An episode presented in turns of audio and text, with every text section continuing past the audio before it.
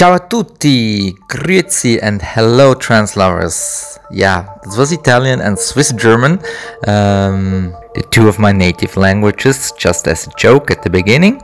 But now I present you my new podcast episode, Uplifting Trance Session number 31. The name says it all, it is an uplifting trance episode, and I really hope you enjoy it. Take care and bye.